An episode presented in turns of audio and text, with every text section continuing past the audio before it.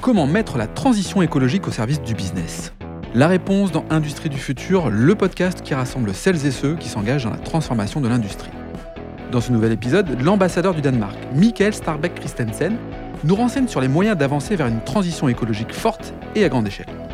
Comment coopérer à l'échelle nationale pour une transition écologique à fort impact? La souveraineté européenne est-elle nécessaire pour la transition écologique des pays membres? Ou encore, qu'est-ce qu'une île énergétique? Monsieur l'ambassadeur nous explique comment exploiter efficacement les installations éoliennes et hydrauliques. Industrie du futur, un format proposé par Schneider Electric.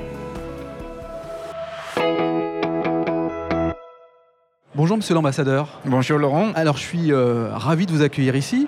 Nous sommes au salon euh, Evolution à Paris. Vous êtes euh, l'ambassadeur du Danemark. Vous vous appelez Michael Starbeck Christensen. C'est vrai. bon, ça va. Je suis ravi de vous accueillir sur le stand de Schneider Electric. Alors je suis curieux, pourquoi le Danemark est ici? Qu'est-ce que vous faites ici? Pour le Danemark, la transition écologique, la transition verte est, la priorité politique depuis des années. Oui.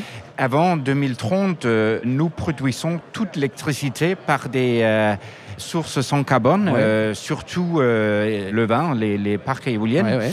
Et c'est une tradition depuis des décennies. Très longtemps. Depuis le, le crise pétrole dans les années 70, Euh, c'est cette focalisation de la transition verte, de l'efficacité énergétique et euh, des ressources renouvelables. Alors vous avez pris des engagements extrêmement forts. Alors on le sait, le Danemark est un pays euh, pionnier du développement durable, vous l'avez précisé, mais vous allez encore un peu plus loin, euh, vous les Danois, puisque vous voulez couvrir d'ici 2030 100% de votre consommation d'électricité à partir de sources d'énergie durables. Alors, question un peu provoque, mais est-ce possible Vous allez me dire oui, mais comment fait-on surtout? Non, mais, mais c'est possible. L'avantage au Danemark, c'est la mer autour du Danemark, et c'est-à-dire euh, les, les éoliennes sont euh, très disponibles euh, pour nous Eh oui. euh, comme source énergétique. Mais nous avons aussi une coopération avec les pays dans la Washinia, c'est Ouais. certainement le- les pays nordiques.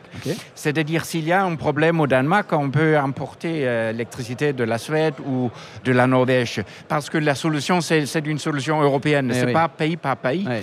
C'est une question de partager euh, l'énergie euh, durable entre les nations et c'est exactement ce que nous ferons euh, au mer du Nord. On va construire une capacité pour euh, euh, 10 millions de ménages, mais ce pas des ménages danois, Eh oui, c'est allemand, partagé. c'est Oui. c'est- c'est une source européenne au mer du Nord et, et je pensais c'est vraiment l'avenir de, de- de produire plus qu'on utilise pour partager euh, les efforts euh, euh, européens. le Danemark, producteur et fournisseur d'électricité euh, en Europe quelque part. D'autant qu'on parlait d'éolien. L'éolien représente 45% de la production totale du Danemark. C'est énorme. Et j'imagine que c'est aussi la situation géographique qui le permet. Alors, comme en France, les éoliennes terrestres posent un problème pour les populations, mais vous, vous avez trouvé la solution. Vous avez créé la- la première île énergétique du monde en mer du Nord. Qu'est-ce que c'est pour qu'on puisse imaginer à quoi ça ressemble? Imaginez au milieu du mer du Nord, c'est-à-dire on ne peut pas le voir de, de, de, De la Terre. de- de la Terre. Ouais. Euh, je comprends les problèmes avec les éoliens terrestres, mais en mer, c'est- pas... C'est pas visible, C'est pas part. visible. Mm. Imaginez 600 turbines Ouais. éoliennes, euh, C'est énorme. c'est énorme. Ouais, c'est un parc énorme. Et au milieu, une île euh, artificielle où on produit ce hydrogène, Mmh. par exemple. Et c'est-à-dire, on utilise cette capacité au milieu de la mer euh, pour fournir, les, les- par exemple, le, le marché allemand avec l'hydrogène. Mais je pense le défi en Europe en général, c'est- d'augmenter la La production, ouais. Et avoir des ambitions énormes parce que c'est pas des petites euh, parcs éoliennes la solution, c'est 600 Ouais, Il faut industrialiser euh, ce- ce- cette complètement production. quoi. et, et Mm. penser c'est pour, pour la, la grande production. Et je pense, en France, je sais, le nucléaire est très populaire, hein, mais, Très mais, représenté, ouais. mais il y a des possibilités énormes parce que euh, la France est aussi, on a des, des, des grands mers euh, autour de la Eh oui. France. Il n'y a pas d'excuse parce que c'est possible d'utiliser cette ressource euh, éternelle. hein.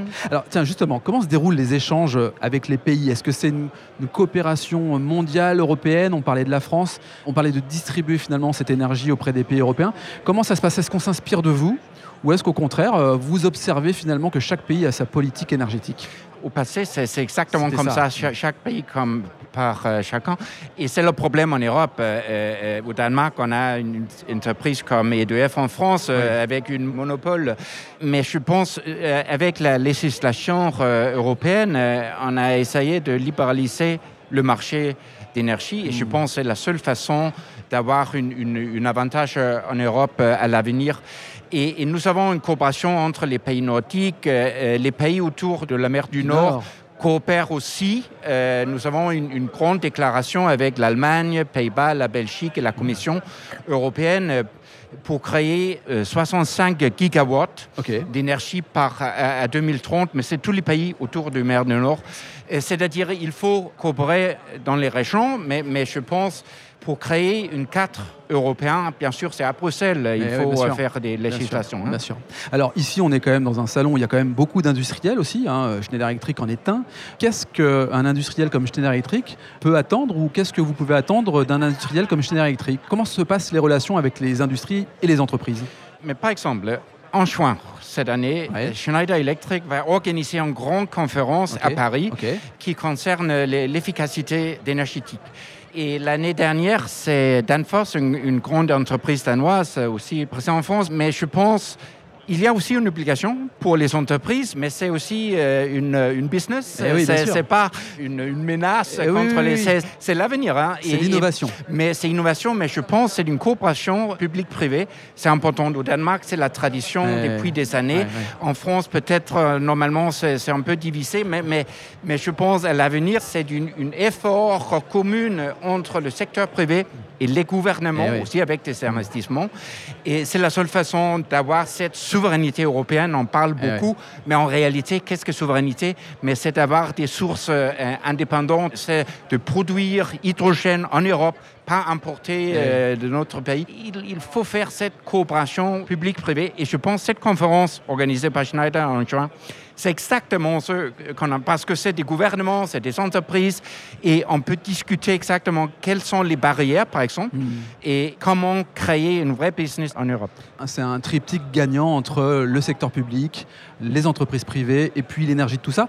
J'imagine que pour un pays comme le Danemark, c'est aussi un moyen enfin pas d'émerger, ça serait une injure de vous dire ça, mais en tout cas d'être identifié comme un pays en avance sur son temps, peut-être, euh, à travers l'énergie? Euh, Vraiment quelque chose que bénéficie le Danemark, mais je suis ici parce eh que pour nous, euh, c'est vraiment business. C'est pas une question d'être humaniste, c'est une question, le Danemark est le, une terre de business.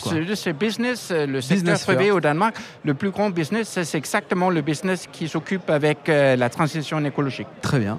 Écoutez, monsieur l'ambassadeur, je crois qu'on a fait un grand tour, en tout cas, sur euh, le traitement de l'énergie euh, au sein du Danemark. Merci de votre présence ici euh, sur le salon. Et puis, merci d'avoir participé au podcast Industrie du futur, un format proposé par Schneider Electric. Merci, Laurent. Si cet épisode vous donne envie d'aller plus loin, c'est l'occasion d'en parler à Antoine Chart, directeur national des ventes. Bonjour Antoine. Bonjour Laurent. Antoine, peux-tu nous dire comment passer de l'idée aux actes lorsque l'on veut se transformer? Laurent, c'est très simple. Les sujets de transformation digitale, de décarbonation et d'électrification sont au cœur de la stratégie Schneider Electric. Et comme on a pu l'entendre dans ce podcast, l'ambition de Schneider Electric est d'accompagner les entreprises du territoire sur ces enjeux de transformation. Pour entrer en contact avec nous, rien de plus simple, le site internet www.se.com ou mon profil LinkedIn où je me ferai un plaisir de vous répondre. C'est très simple. Merci Antoine. Merci Laurent.